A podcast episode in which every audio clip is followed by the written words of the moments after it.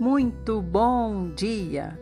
Hoje é dia 13 de março de 2022, domingo, primeiro dia da nossa semana, uma semana novinha em folha que o Senhor nos dá, vivos, com entendimento e com possibilidade de amadurecer. É só querer negar o ego e tomar a cruz, ou seja, negar a si mesmo o nosso lado egoísta que só pensa em nós, pensar mais de forma coletiva, porque daí nós podemos tomar a cruz, nós podemos assumir uma missão que o Senhor tenha para nós, uma missão que visa ajudar as pessoas, tanto nas suas necessidades como também na vida espiritual, com certeza. Muito obrigada por estar aqui, bem-vindo. Meu nome é Idelma Ferreira eu sou do estado de São Paulo. Obrigada a vocês que estão aqui de outros países, de outros estados. Fico muito feliz em ter todos vocês aqui conosco. Nós somos mais de mil pessoas lendo um trechinho da Bíblia todos os dias. Continue compartilhando. São muitos acamados que nos ouvem, muitas pessoas que não podem ler, pessoas que têm deficiência visual pessoas que não têm tempo para ler, que escutam enquanto estão dirigindo para o trabalho, que escutam enquanto, enquanto estão trabalhando, muitas donas de casa que nos escutam também enquanto trabalham. São muitas pessoas que não têm tempo para ler e muitas pessoas que não têm quem leia para elas. Então encaminhe, porque pode chegar até quem precisa. Hoje nós vamos ler Marcos 6, a partir do 53, muitos creram e foram curados. Nós estamos vindo do episódio de ontem, que foi o que? Foi o Senhor caminhar sobre o mar e os discípulos pensarem que era um fantasma. Então, hoje o Senhor conta essa parte. Depois de atravessarem o mar, chegaram a Genezaré e ali aportaram ou seja, pararam o barco, atracaram o barco. Logo que desembarcaram, o povo reconheceu Jesus. Aqui sim o Senhor está chegando em um lugar, ou melhor, retornando a um lugar onde havia muita fé. Esse lugar era fértil de fé. Multidões viajavam por toda aquela região, levando seus enfermos em macas para onde ouviam que ele estava. E onde quer que ele fosse ministrar, povoados, cidades ou campos, a população trazia os doentes para as praças e imploravam-lhe que pudessem ao menos tocar na borda do seu manto, e todos os que nele tocavam eram curados. Isso porque isso porque havia fé, eles criam que o Senhor era realmente o Messias, o enviado de Deus para a solução dos problemas delas. Não só os problemas terrenos, mas elas criam nos ensinamentos também do Senhor que haveria uma vida eterna. Ou seja, a fé é, seria elas terem a certeza de quem elas estavam ali buscando e seguindo. Amanhã nós vamos continuar com Marcos 7, Jesus e os mestres da lei. Hoje nós vamos ler um pouquinho de Salmo, faz tempo que a gente não vai para o Salmo. Nós vamos hoje para o Salmo 25. Foi um salmo que papai Davi escreveu. Diz assim: A ti, Senhor, elevo o meu ser. Em ti tenho confiado, ó meu Deus. Não permitas que eu seja humilhado nem que meus inimigos escarneçam de mim. Nenhum dos que acreditam em ti será decepcionado. Envergonhados ficarão aqueles que sem motivo agem como traidores. Faze-me conhecer, ó Senhor, os teus caminhos, ensina-me a trilhar a tua vereda.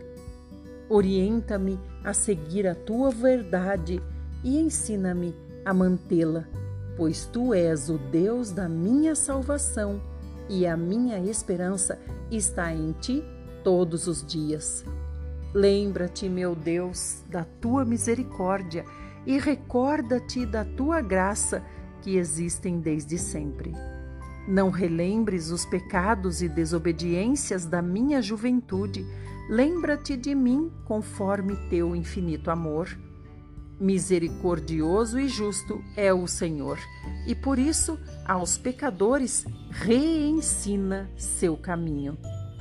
Dirige os humildes na justiça e os instrui no seu caminho.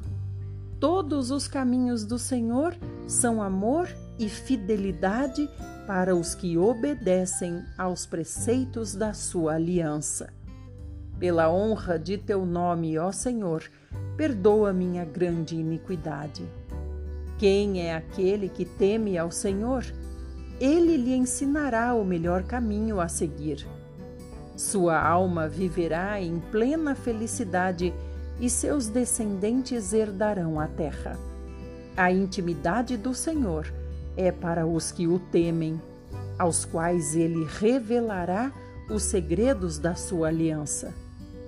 Os meus olhos estão sempre voltados para o Senhor, pois somente Ele livrará meus pés da cilada. Volta-te para mim e tem misericórdia de mim, pois me sinto só e em muita aflição. As angústias do meu coração se multiplicaram. Liberta-me da minha desolação. Olha para minha agonia e sofrimento e perdoa todos os meus pecados. Considera como se multiplicam meus inimigos e com que crueldade me odeiam. Protege e salva minha vida, que eu não seja envergonhado, pois em ti me abrigo. Que a sinceridade e a retidão me preservem, pois em ti deposito toda a minha confiança. Ó Deus, liberta Israel de todas as suas atribulações. Irmãos, aqui dois pontos me chamaram a atenção. Um ponto onde Davi fala assim: Em ti está a minha esperança todos os dias. Então quer dizer, em dias bons e em dias ruins também. A gente procura ser um pouco seletivo, né? A gente não se lembra de Deus quando nós estamos em dias bons em épocas boas, fases boas, nós temos que ter a mesma busca quando está tudo bem. E a segunda parte que chamou minha atenção é aqui no final, quando o papai Davi nos ensinou assim: em Deus deposito toda a minha confiança. Então isso é fé. Deus não está excluído de nada da vida de Davi não deve estar excluído também de nada da nossa vida. Isso quer dizer que em tudo nós consultamos a nossa consciência, onde está Deus falando conosco, onde o Senhor Jesus nos acessa através da nossa consciência. A nossa consciência, que faz parte também do nosso coração, deve estar, como nós lemos ontem, amolecida, maleável, flexível, fácil do Senhor tocar, sensível e não endurecida como uma pedra que precisa de uma marretada, uma martelada para poder sentir, para poder quebrar. Então aqui o Senhor diz: Em ti deposito toda a minha confiança. Essa confiança aqui é crer e, e ter realmente o Senhor presente em tudo, em todas as decisões que vai tomar, em tudo que quer fazer, ter a consciência sensível. Se o Senhor está falando não, é melhor não fazer. Se o Senhor está falando sim, faça, é melhor fazer, mesmo que seja contra a nossa vontade. Isso nos livra do nosso ego, o nosso ego que nos torna egoístas, que queremos fazer só para nós, só para o nosso benefício. Nós precisamos ser mais amolecidos no sentido de fazer também mais para os outros, para os demais. O Senhor visa isso e é isso que conta para o reino. Não o que fizemos para nós mesmos, porque de nós mesmos o Senhor cuida, mas o que fizemos para os outros. Fiquem todos bem, falem com o Senhor e até amanhã, se assim Ele mesmo nos trouxer de volta para fazer.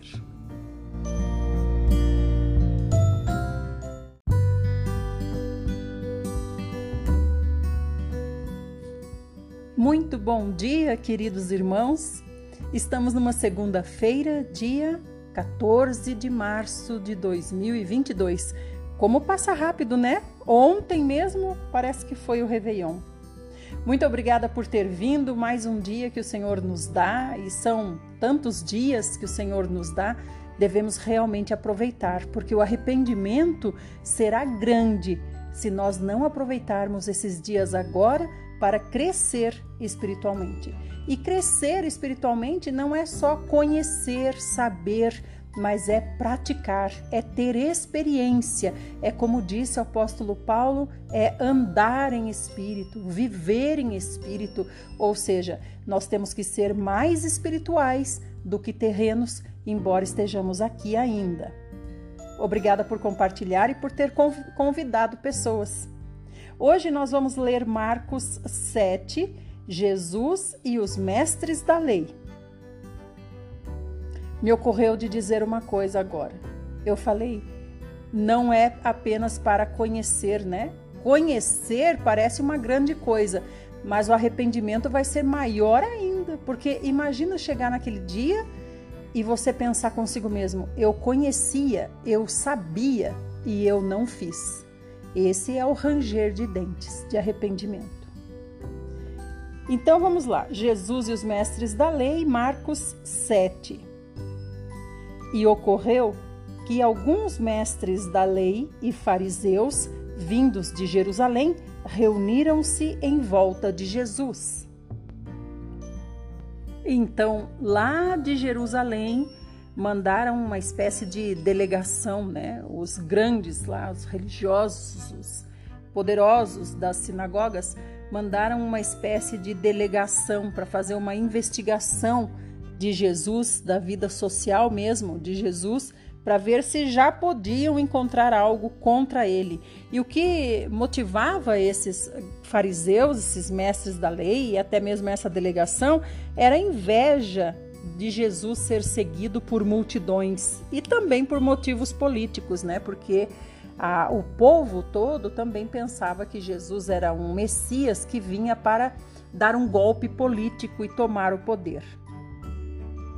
Então eles observaram que alguns dos discípulos de Jesus comiam os pães com as mãos impuras, isto é, sem lavar as mãos. Pois os fariseus e todos os judeus não se alimentam sem lavar as mãos de forma cerimonial, preservando a tradição dos antigos. Quando chegam da rua, não tocam nos alimentos sem antes se banharem. Além disso, há muitos outros costumes que guardam, tais como o lavar de copos, jarros e vasilhas de metal. Então aqui não é gente que não precisa lavar a mão, que não precisa lavar a louça, mas é que eles faziam isso de forma cerimonial. Tudo para eles era um ritual, uma prisão para as pessoas. Essa tradição aprisionava as pessoas, então você chega da, da rua, como está dizendo aqui, com fome. Você não pode simplesmente lavar a mão com sabonete e comer. Você tem que lavar de uma forma ritualística, com uma determinada cerimônia. Então, isso eles observaram que os discípulos do Senhor não faziam e já acharam que era algo contra que podiam usar. Então, os fariseus e os mestres da lei questionaram Jesus. Por qual razão os teus discípulos não andam em conformidade com a tradição dos anciãos, mas tomam o pão com mãos impuras? Então, esses mãos impuras aqui, repito, não é mãos sujas, mas é mãos que não foram lavadas de uma forma ritualística e cerimonial.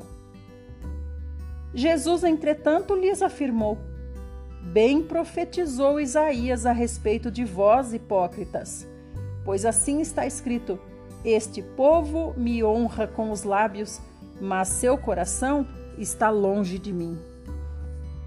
Em vão me adoram. As doutrinas que ensinam não passam de ordenanças humanas, e assim abandonais o mandamento de Deus apegando-vos às tradições dos homens. Então, olha que lição que o Senhor dá neles, né? Que é o que o profeta Isaías falou. O povo honra com os lábios, mas o coração está longe de Deus, ou seja, com a boca falam que amam a Deus, que adoram a Deus, que fazem tudo por Deus, que são homens de Deus, mas o coração está cheio de intenções malignas, intenções más, intenções de, como eu falei, aprisionar as pessoas em tradições dos anciãos. Que coisa terrível. E Jesus acrescentou: Sabeis sempre encontrar um meio de negligenciar os mandamentos de Deus com o propósito de estabelecerdes a vossa própria tradição.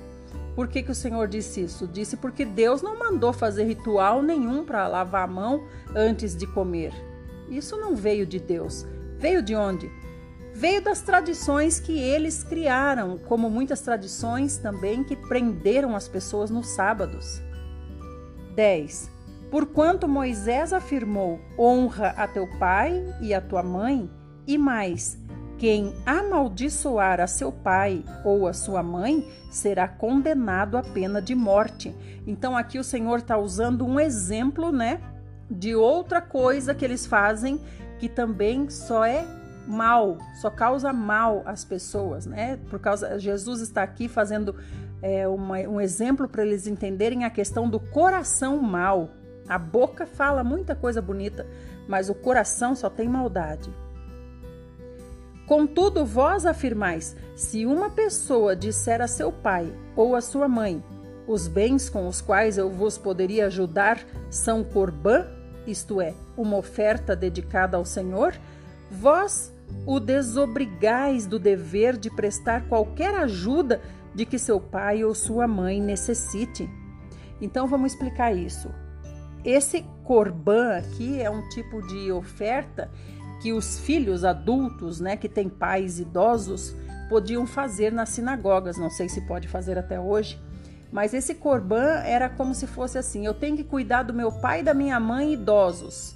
Não quero fazer isso, porque além de dar muitos gastos, não me, não me trazem, é, como se diz, lucro nenhum.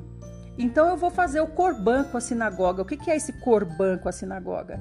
Digamos que eu vou, vou fazer uma, uma, uma estimativa né, de quanto eu gastaria com os meus pais, então eu vou lá e ofereço na sinagoga e digo assim: olha, eu quero fazer um corban aqui, uma oferta de 10 mil reais, para daí eu ficar livre da responsabilidade de cuidar dos meus pais. Então a sinagoga aceitava isso, esse, esse, essa, como se diz, dirimir, dirimir a pessoa da responsabilidade de cuidar dos pais em troca de 10 mil reais. Então dava lá os 10 mil reais, estou dando um exemplo, né?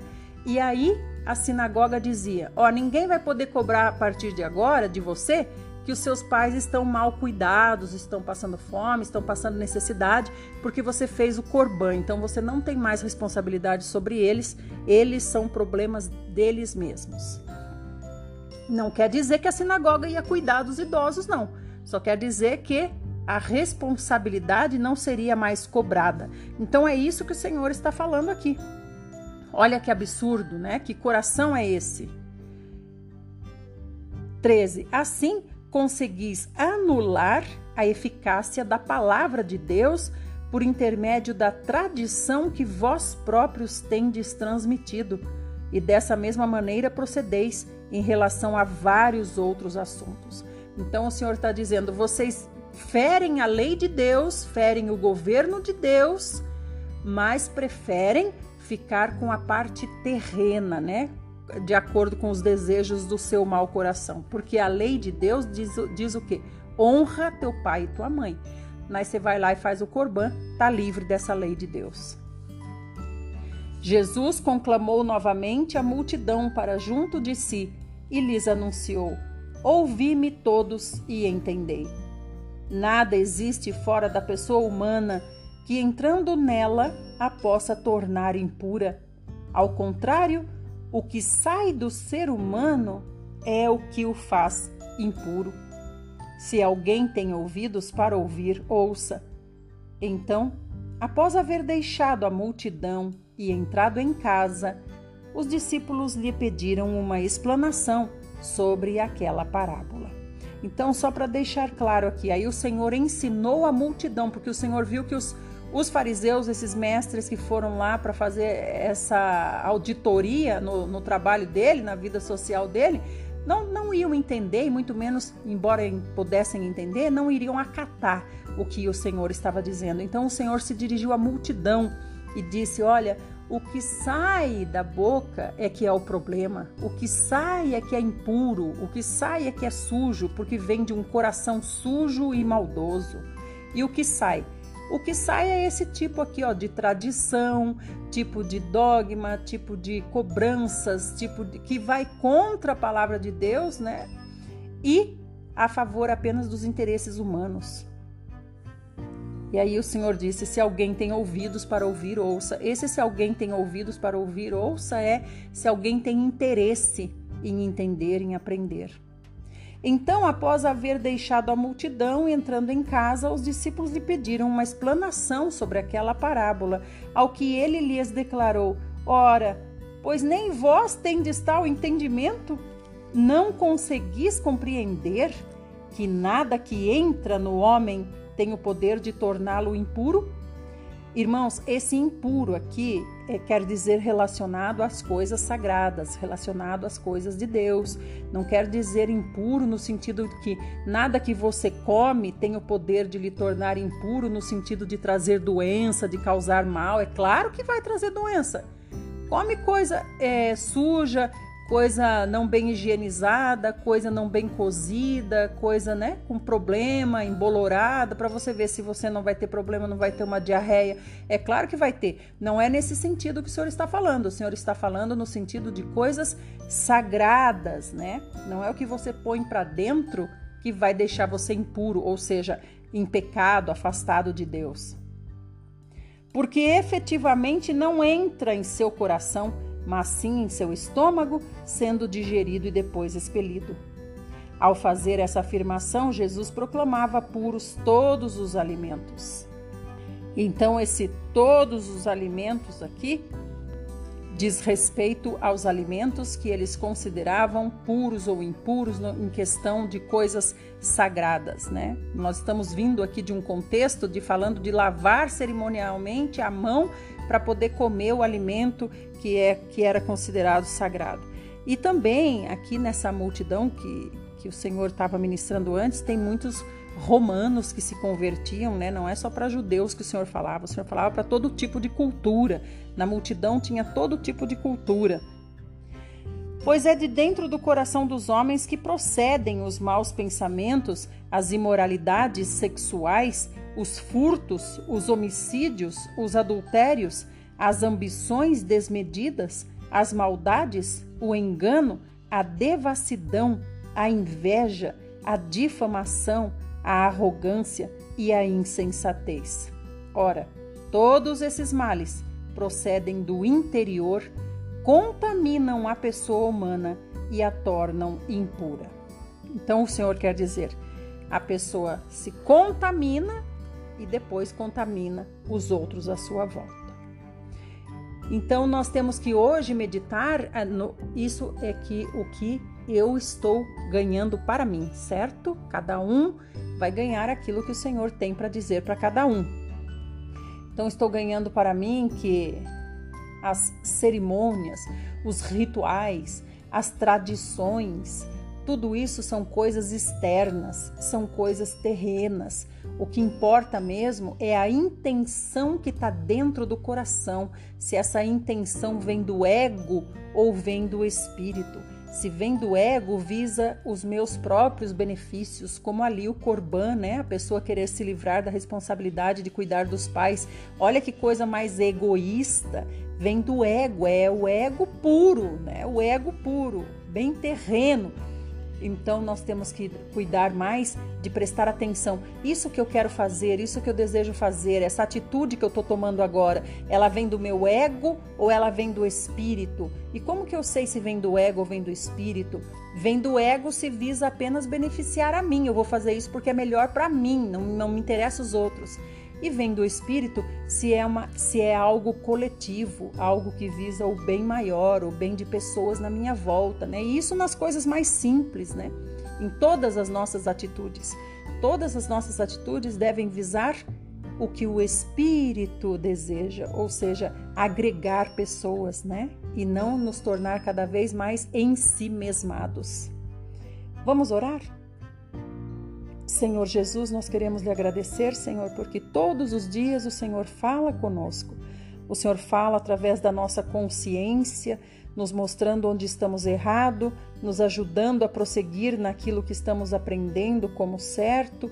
Senhor, nós também queremos depender totalmente de Ti. Mesmo que ah, nos aconteça algo que nós já conhecemos, que nós já sabemos como fazer, queremos depender de Ti, consultando sempre a Ti, que está dentro de nós, o Espírito. Livra-nos, Senhor, de todo egoísmo. Fica conosco, nos abençoe e nos guarda. Em no seu nome, Jesus. Amém. Fiquem bem e até amanhã.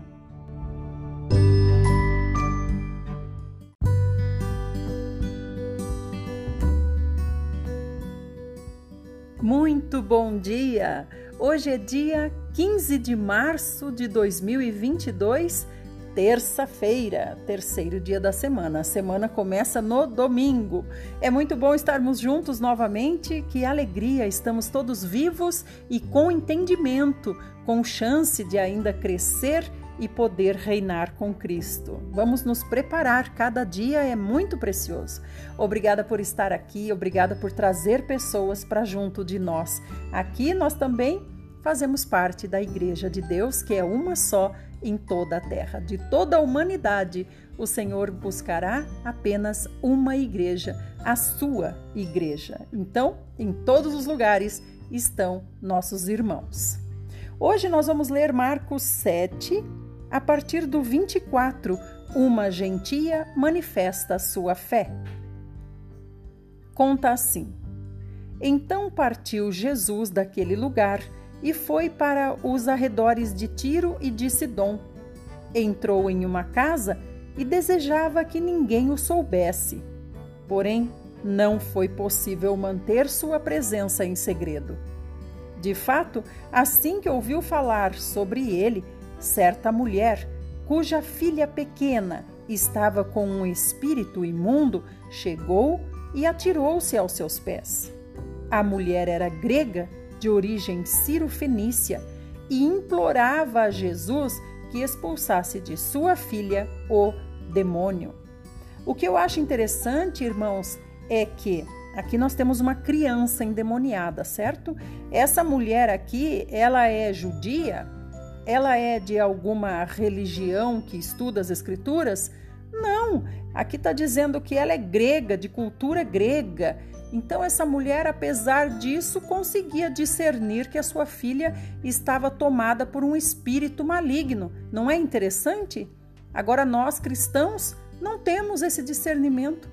Ou pensamos que os demônios hoje não agem mais, né? desistiram, ou nós pensamos que, pelo fato de sermos cristãos, os demônios não se aproximam de nós, ou nós não praticamos o que o Jesus ordenou, dando-nos autoridade contra os demônios, ou não temos discernimento de saber quando alguém está endemoniado ou não.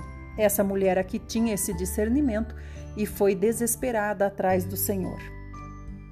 Mas Jesus explicou para ela: Deixa primeiro que os filhos se alimentem até ficarem satisfeitos, pois não é justo tirar o pão dos filhos e lançá-lo aos cachorrinhos. Aqui o que o Senhor está dizendo é: eu é como se o Senhor dissesse assim: eu vim de longe, fiz uma viagem longa, deixei uma multidão para trás, né? Essa multidão aqui também é dos filhos. Por que o Senhor está falando isso? Porque o Senhor está falando daqueles a quem ele veio, ou seja, ele veio primeiro para os judeus, não foi? Ele não é o Messias dos judeus, ele não é o Messias dos gregos, ele é o Messias dos judeus, ele é o Salvador mandado para os judeus. Então é como se o Senhor dissesse: Eu acabei de deixar lá uma multidão de judeus, vim aqui, me escondi nessa casa para eu poder descansar um pouco. Aí vem você, uma mulher grega, né? Que ele chama aqui de cachorrinhos, é como se fosse animalzinho de estimação. Por quê? O Senhor está falando aqui por causa da cultura, né, religiosa também. Então o Senhor diz: Deixa primeiro eu falar aos judeus, eu ensinar aos judeus, deixa eu cumprir minha missão aos judeus, depois eu vou aos pagãos. Que é o que aconteceu, chegou até nós porque nós não somos judeus, somos? Nós somos de origem judia? Não. Nós não somos judeus. No entanto, nós também, como cachorrinhos, hoje recebemos a salvação. Por quê? Porque é o que o Senhor disse aqui: deixa primeiro eu falar aos filhos, né? Dar o pão aos filhos, ou seja, aos judeus. Depois eu vou aos cachorrinhos. Então nós somos também esses cachorrinhos que, graças ao Senhor, foram alcançados. Ao que replicou-lhe a mulher: Sim, Senhor, mas até os filhotes dos cães debaixo da mesa comem das migalhas das crianças. Então ele lhe declarou: Por causa dessa tua resposta, podes ir em paz. O demônio já saiu da tua filhinha. Que mistério, né, irmãos? Por que será? Que coisa esquisita. É porque aqueles que se alimentam das migalhas estão ganhando muito mais do que aqueles que têm o pão inteiro na mão dado pelo Senhor e rejeitam. É isso que o Senhor quer dizer. Por isso que o Senhor ficou tão feliz, tão satisfeito com a fé dessa mulher. Porque é como se ela dissesse: Senhor, uma migalhinha do Senhor é o suficiente para mim, porque eu creio que o Senhor é. Eu creio, então essa migalhinha é suficiente. Olha como o Senhor ficou feliz. É como se para o Senhor fosse uma satisfação muito grande, porque ele estava dando um banquete para os judeus, né? Um banquete maravilhoso, com pães maravilhosos, ensinamentos maravilhosos, e eles rejeitavam.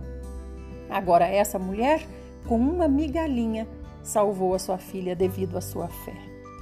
Ao retornar ela para sua casa, encontrou a criança jogada sobre a cama, pois o demônio a havia abandonado. Aleluia! Nós também precisamos pegar as migalhas por que migalhas? Porque o nosso entendimento é pouco. Quando o Senhor fala conosco, nós não temos discernimento de tudo o que ele fala. É como um médico, né? Você vai no médico, se o médico começar a explicar para você as doenças, a medicação, os efeitos e tudo mais, nós vamos ficar boiando, não vamos? Nós vamos ficar boiando, nós não estamos entendendo nada. Mas uma migalhinha a gente entende essa migalhinha que a gente entende, se a gente tomar para si realmente praticar, né? Se o médico falar assim, olha, você precisa tomar mais água, senão você não vai sarar. E se eu pegar aquilo para mim e praticar, eu vou ter resultado, não vou? Então essa migalha que eu entendi é o suficiente, é o que eu tenho que praticar. Assim também é com as coisas do Senhor.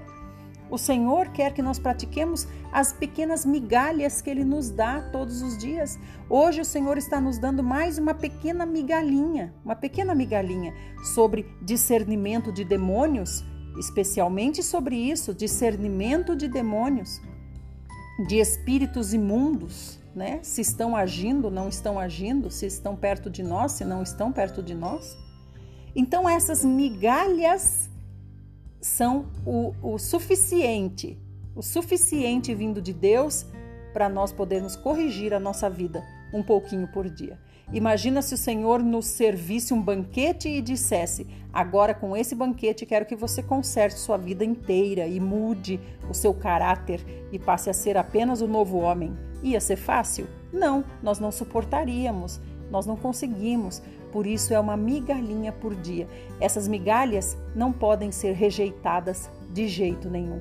Se nós praticamos essa migalhinha todos os dias, quando formos, formos ver, estaremos no reino prontos para o Senhor. Fiquem todos bem, vamos orar e até amanhã, se assim o nosso bom e querido Senhor Jesus o fizer. Senhor, nós te agradecemos Obrigada pela vida, obrigada por tua palavra, obrigada por esse tempo que nós podemos ter para ler um pouquinho, para receber um pouquinho de ti, para alcançar esse pouquinho precioso, esse pouquinho poderoso que pode nos salvar, salvar do nosso ego, salvar da nossa vida aqui nessa esfera terrena, uma vida que só vê as coisas terrenas, que nos leve, Senhor, para as esferas espirituais, celestiais, para dentro do nosso espírito, que é onde o Senhor está. Senhor, nós também queremos lhe pedir que o Senhor nos ajude nas nossas necessidades e que essa migalha que o Senhor nos dá seja realmente compreendida e praticada por nós todos os dias. Nós te amamos, Senhor. Abençoa a educação dos nossos filhos, abençoa a nossa questão também financeira, as necessidades que cada um tem, as necessidades físicas, livra-nos das dores, das doenças e coloca nossa mente no que realmente interessa, em ti e o reino. No seu nome, nós também lhe pedimos que o Senhor nos ajude a ser perdoadores, como o Senhor é. Praticando assim, estaremos cada vez mais avançando. Fiquem todos bem então. Até amanhã, se assim o maravilhoso Senhor fizer conosco.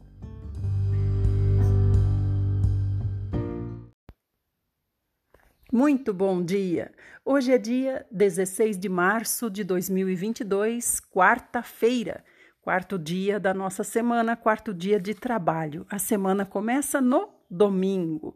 Muito obrigada por ter vindo, que o seu dia seja maravilhoso, cheio da presença do Senhor Jesus. Obrigada por ter convidado pessoas também. Se é o primeiro dia que você está aqui, tomara que você goste e no final compartilhe. Hoje nós vamos ver Marcos 7, 31, a cura de um surdo gago.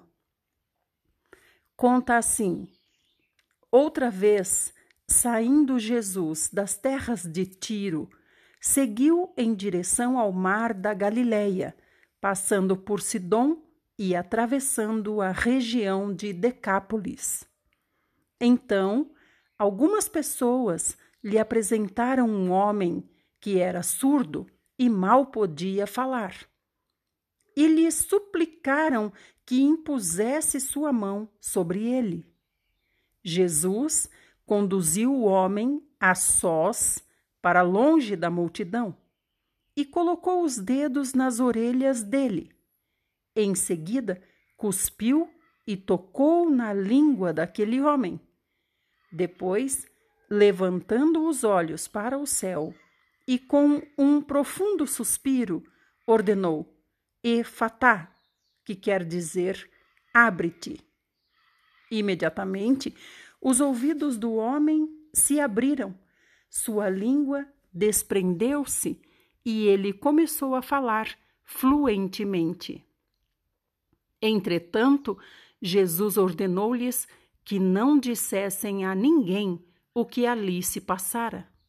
Contudo, Quanto mais ele recomendava, tanto mais eles o divulgavam. As multidões ficavam sobremodo maravilhadas e proclamavam: Ele faz tudo de forma esplêndida, faz tanto os surdos ouvirem como os mudos falarem. Aleluia. Ontem nós vimos o caso da mulher Ciro Fenícia, que disse para o Senhor: uma migalhinha que cai da mesa dos filhos é o suficiente para nós cachorrinhos sermos curados. E aqui a gente vê um exemplo disso quando o Senhor toca na, na cospe, né? E simplesmente toca na, na pontinha da língua do homem. Isso também não é uma migalhinha do Senhor? Claro que é uma migalhinha. Ele simplesmente cuspiu e depois ele tocou, tocou com a sua saliva na ponta da língua do homem, e o homem começou a falar fluentemente. Se nós cremos que o Senhor Jesus é o Filho de Deus verdadeiramente, que é o Messias que está voltando, com certeza essa fé faz com que uma simples migalhinha seja o suficiente. E o Senhor não nos dá uma simples migalhinha ou um simples fragmento do, da sua saliva. O Senhor nos dá em abundância, o Senhor nos dá banquetes todos os dias. Depende da nossa fé. Então, todos ficavam maravilhados, isso também chama atenção. Todos ficavam maravilhados, porque o Senhor fazia tudo de forma esplêndida. Esse é o nosso Cristo mas agora nós estamos em um tempo em que virá, e não demora, o anticristo.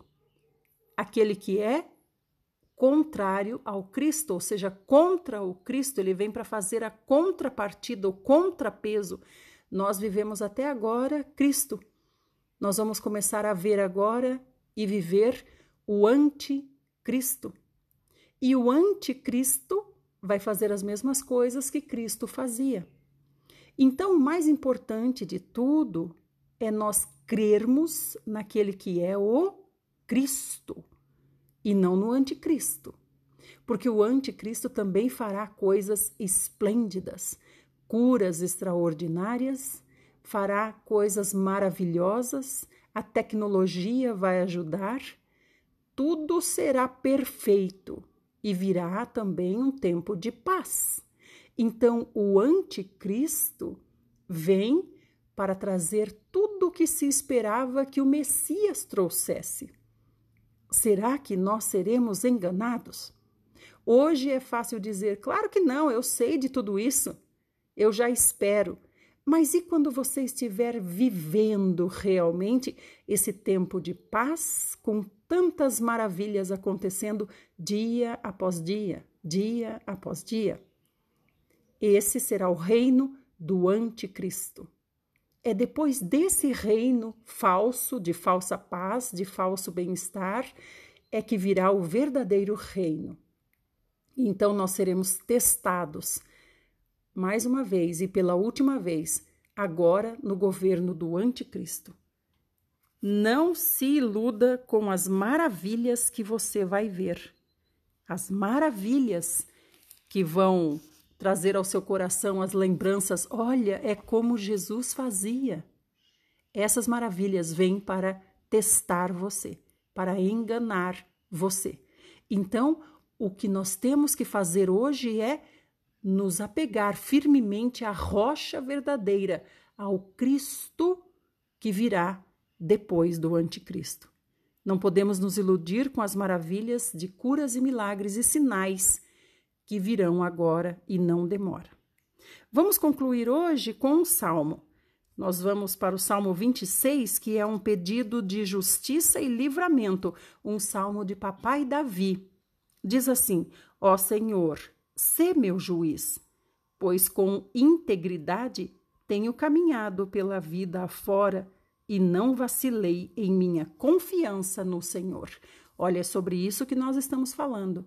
Não vacilei em minha confiança no Senhor, porque é fácil quando alguém é, deixa claro, né, que ele é do mal, digamos assim, é fácil de você refutar. Agora, e quando a pessoa vem para lhe fazer o bem? Será que você vai continuar confiando em Cristo? Ou você vai poder até pensar assim: ah, foi Deus que mandou, foi Deus que mandou o anticristo aí, foi Deus que mandou para fazer essas maravilhas e deixar a gente viver feliz aqui na terra. Examina-me, Senhor, e submete-me a provas, sonda meus sentimentos e a minha mente. Diante dos meus olhos contemplo o teu fiel amor e continuamente sigo a tua verdade. Então, ele já está nos advertindo, deixou essa advertência para nós. Ele está dizendo: o Senhor vem e nos submete a provas. Não me associo com pessoas falsas, nem caminho com os hipócritas. Detesto a reunião dos malfeitores e não me assento com os ímpios. É isso que eu estou falando. Se a gente sabe que é malfeitor, se a gente sabe que é ímpio, é fácil dizer: eu não vou me assentar naquela mesa, porque aquela mesa é contra o Cristo. Mas e se são falsos, como ele está falando aqui? O que quer dizer falso? Falso quer dizer que é quase verdadeiro. É como um quadro, uma obra de arte. Alguém replicou aquilo ali é igualzinho ao verdadeiro. É só um especialista que pode olhar e dizer, assim, olhando minuciosamente com uma lente de aumento e dizer: não, esse aqui não é o verdadeiro, esse aqui é o falso. Mas como que o senhor sabe que esse aí é falso? Porque aqui, ó, eu vejo nos detalhes, nos mínimos detalhezinhos aqui, ó, imperceptíveis para vocês. É falso. Então, essa mesa, essa mesa dos malfeitores e dos ímpios vai ser formada por pessoas falsas. O que quer dizer isso? Que são quase verdadeiras. Então, tudo que elas falam é verdade, exceto pequenos detalhes. Por isso que nós precisamos estar fortes hoje. O Senhor está nos treinando hoje, para que naquele dia não sejamos enganados. Nós temos que ser esse especialista que vê com olhos especiais, com super olhos.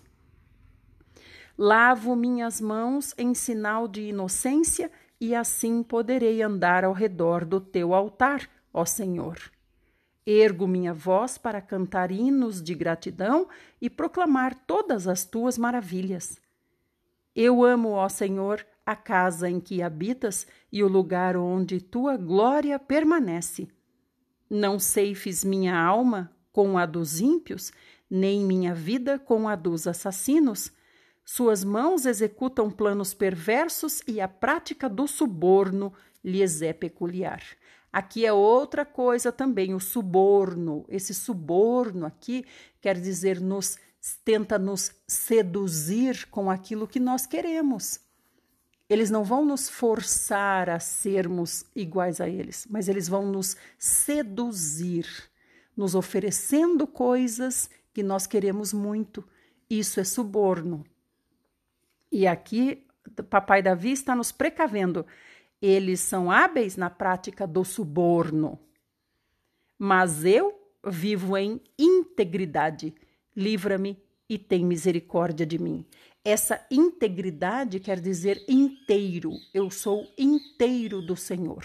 Ou eu sou inteiro do Senhor, ou eu faço parte do falso. O falso tem um pedacinho só que não é, não é íntegro. Os meus pés estão firmes na verdade, e perante a grande assembleia bendirei o Senhor. Essa grande assembleia aqui não quer dizer no culto, não, onde está cheio de gente, você bendizendo o Senhor, onde está cheio de irmãos fazendo o mesmo. Essa assembleia aqui é no dia do juízo. Fiquem bem e continuemos a nos preparar. Ore hoje você, fale com o Senhor e amanhã a gente volta, se assim Ele mesmo o fizer. Compartilhe e chame pessoas para estarem aqui também.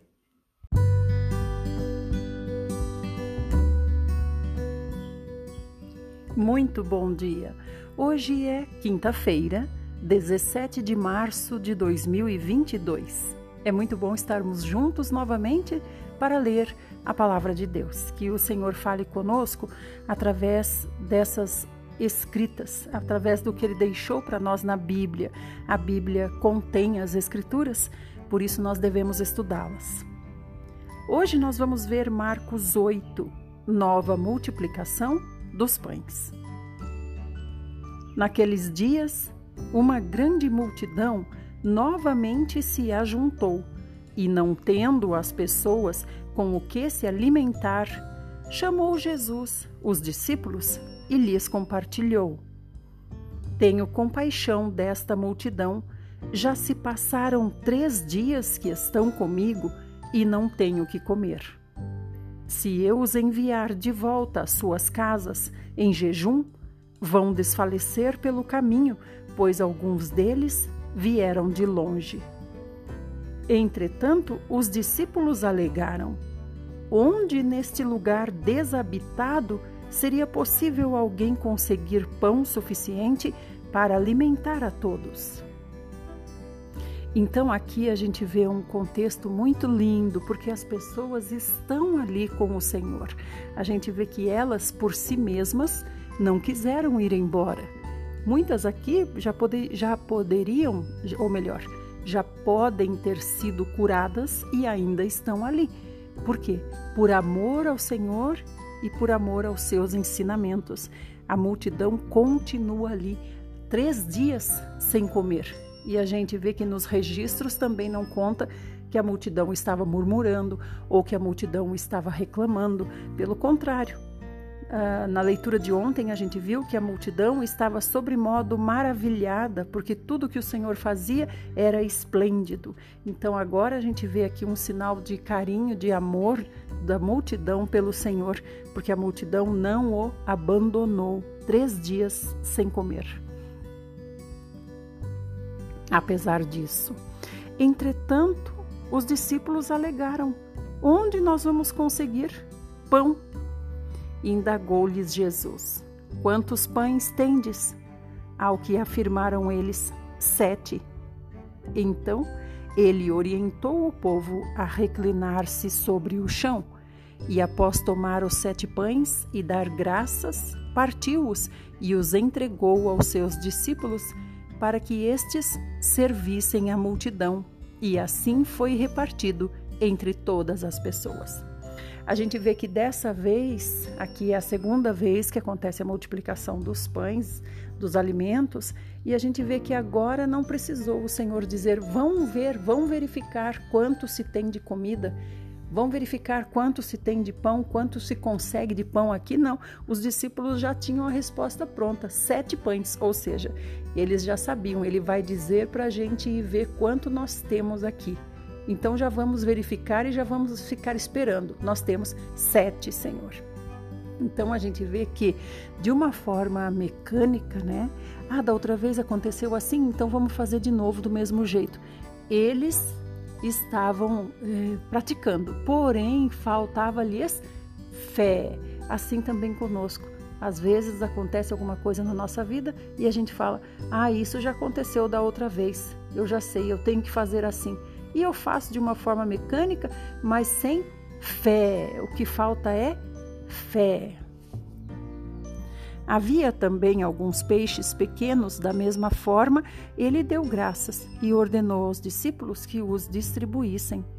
Todas as pessoas ali reunidas comeram até se saciar e ainda recolheram sete cestos grandes, cheios de pedaços que sobraram. Na multidão havia cerca de quatro mil homens. Então Jesus despediu-se do povo. Olha só que lindo. Então foi o Senhor que se despediu da multidão, não foi a multidão que se despediu do Senhor, que falou: Senhor, o Senhor já nos curou, então muito obrigada, nós vamos embora.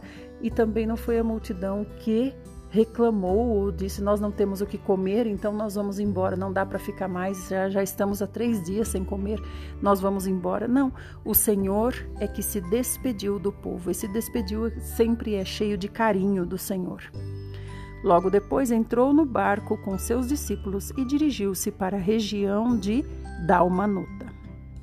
Irmãos, aqui a gente vê uma, uma forma de, eh, de ilustrar, né, do Senhor ilustrar a nossa vida. Nós temos na nossa mente o que fazer. Ah, eu já sei o que fazer, eu vou ver quantos pães nós temos aqui no nosso meio.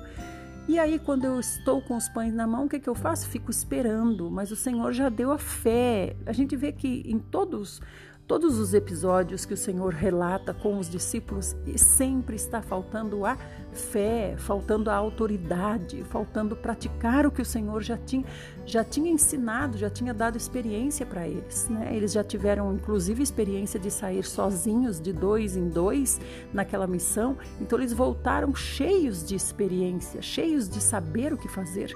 Mas ficam ali aguardando que o Senhor vai, que o Senhor tome a frente, que o Senhor seja o primeiro, né? Que o Senhor tome a iniciativa. Nós também devemos dar esse prazer para o Senhor, de sermos corajosos, de enfrentarmos a situação.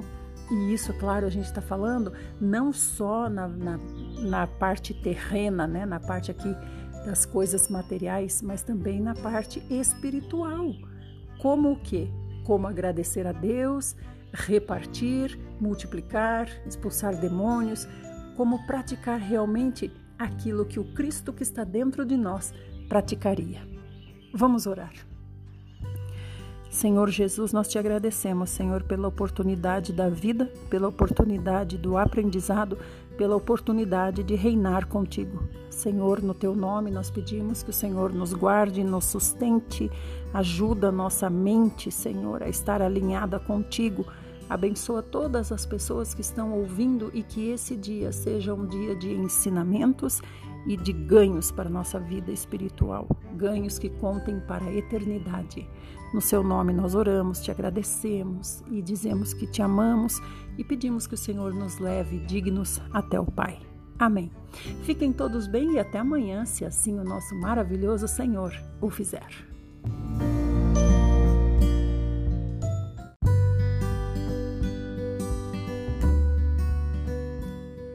Muito bom dia! Hoje é dia 18 de março de 2022, aniversário do meu filho.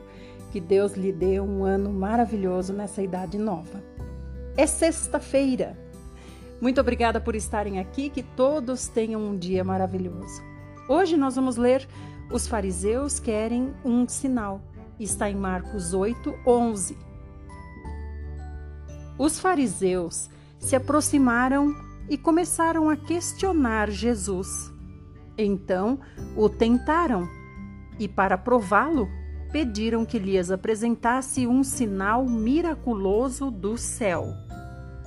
No entanto, Jesus suspirou profundamente e lhes afirmou: Por que pede esta geração um sinal dos céus? Com certeza vos asseguro que para esta geração não haverá sinal algum. E deixando-os, voltou a embarcar e rumou para o outro lado. Então, quando o Senhor foi para o outro lado, ele foi para o lado da multidão, ou seja, para o nosso lado, né? Porque o Senhor está dizendo aqui: essa geração não vai ver sinal miraculoso nenhum. Essa geração que ele quer dizer dos judeus. Os judeus queriam que ele provasse que ele era maior que Elias que ele fizesse cair fogo do céu, que ele fizesse coisas extraordinárias, um show pirotécnico para provar para eles que ele era profeta. Então o Senhor ficou indignado. A gente vê aqui a personalidade do Senhor, né, o comportamento do Senhor em várias situações diferentes. Aqui diz que ele deu um suspiro profundo, como quem diz: Estou cansado de vocês. Deu um suspiro profundo, né? E depois disse: Vocês não terão sinal algum. E aí se voltou para o outro lado, voltou a embarcar e rumou para o outro lado. Aleluia! O Senhor rumou para o nosso lado. Agora a pergunta que fica para nós é a seguinte: será que nós também não estamos fazendo com que o Senhor suspire profundamente? Como quem diz: Estou cansado novamente. Que nós sejamos a alegria do Senhor, o prazer do Senhor, que nós sejamos a mesa na qual Ele quer se assentar, que Ele se sinta bem conosco, né? Que não sejamos esses que questionam ah, o poder do Senhor, a autoridade do Senhor, como a gente ouve falar, né? É, Deus não vai fazer nada, Deus não está vendo, Deus não, não, não cuida de mim, cadê Deus? Esse tipo de coisa, né? Então o Senhor tem em nós um lar, que seja um lar de paz e de alegria para Ele. Fiquem todos bem. Amanhã a gente volta, se assim o nosso maravilhoso Senhor Jesus o fizer.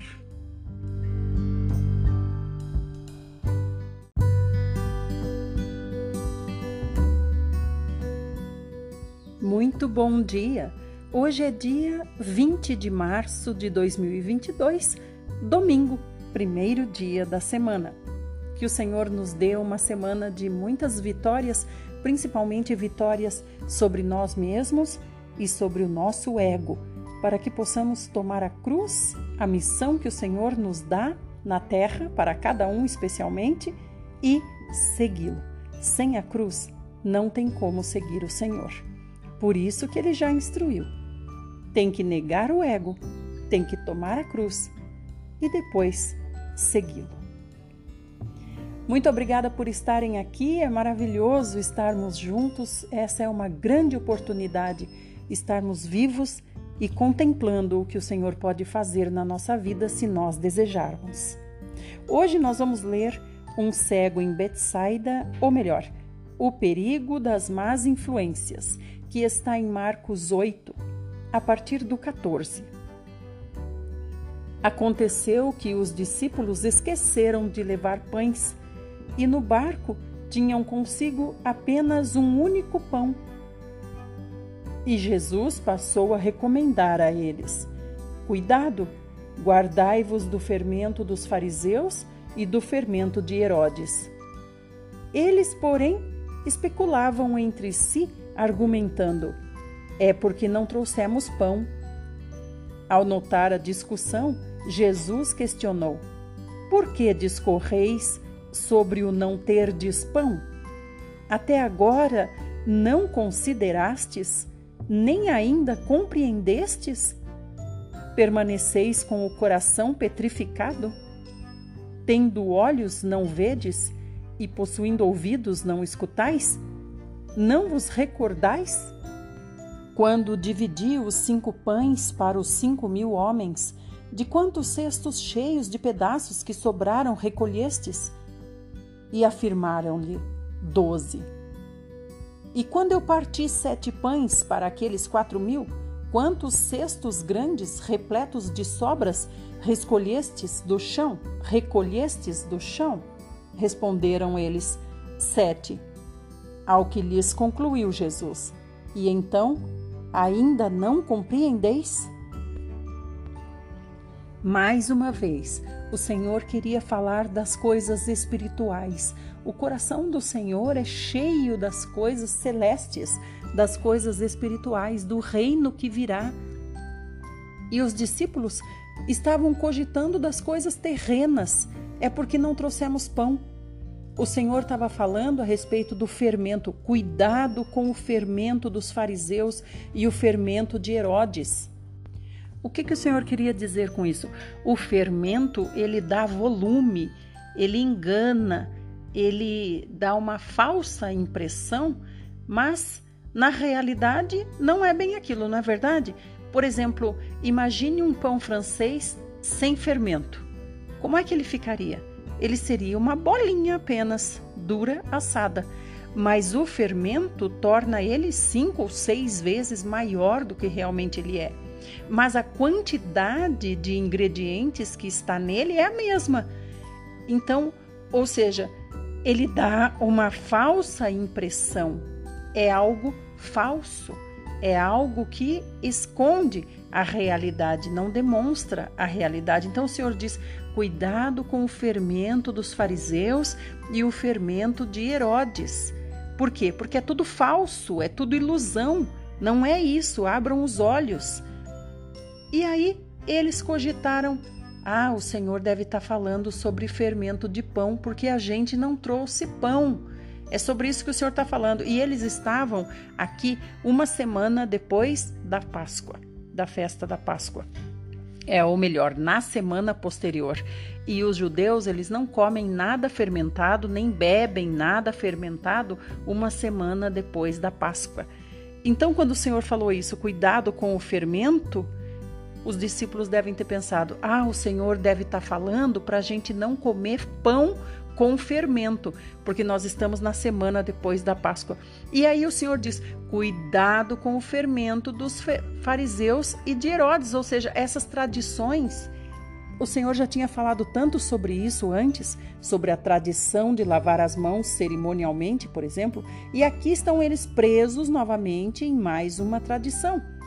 E o Senhor diz: cuidem das coisas celestes. Que coração petrificado! Esse coração petrificado, o Senhor quer dizer um coração que está totalmente preso à terra. Está cheio das, das pedras da terra, as pedras de tropeço aqui da terra. Está cheio dessas pedras, está petrificado. Não tem fé, não tem conhecimento das coisas reais que são sem fermento. Então o Senhor diz: Que coração petrificado! Permaneceis ainda com o coração petrificado? Não consideram as coisas que eu ensino? Não compreendem as coisas que eu ensino? Vocês têm ouvido e não escutam? Vocês têm olhos e não veem? Por quê? Porque o desespero do Senhor, a ânsia do Senhor é despertar nos discípulos e em nós hoje o desejo das coisas que realmente são reais, as coisas espirituais. Mas os nossos olhos veem as coisas terrenas, os nossos ouvidos ouvem das coisas terrenas e o nosso coração se enche das coisas terrenas e acaba ficando petrificado. Falta-nos fé. Fé é ter certeza absoluta de que o Senhor Jesus é o Filho de Deus, que já cumpriu tudo e que está voltando. Isso é fé. Não é fé de que ele vai multiplicar o que está faltando na nossa vida, mas é fé, certeza do que nós cremos, em quem nós cremos e o que está por vir, a vida eterna. Então, hoje o recado de Deus para nós é: tomem cuidado com o fermento. O fermento engana vocês, porque o fermento mostra as coisas de aparência e as coisas espirituais nós não conseguimos ver. Vamos orar. Senhor Jesus, te agradecemos, Senhor, pelo dom da vida. Senhor, te agradecemos pela grande oportunidade de estarmos aqui na terra, de podermos ouvir o Senhor através da Bíblia, que contém as Escrituras, contém o que Deus achou importante em deixar para nós. Senhor, queremos pedir que o Senhor também Ajude as pessoas que estão doentes, as pessoas que estão, estão tristes, em sofrimento. Senhor, ajuda, Senhor, a cada um na sua necessidade e ajuda-nos, Senhor, especialmente a tomarmos realmente cuidado com o fermento, com o que engana os nossos olhos aqui na terra, impedindo que vejamos as coisas que realmente são reais verdadeiras e importantes, as espirituais. É no seu santo nome que nós oramos, Senhor, e pedimos que o Senhor nos ajude em todas as circunstâncias, porque por nós mesmos temos sempre deixado o ego prevalecer. Que nós possamos deixar o ego de lado, vencer o ego e seguir o Senhor. Fiquem todos bem e até amanhã, se assim ele fizer.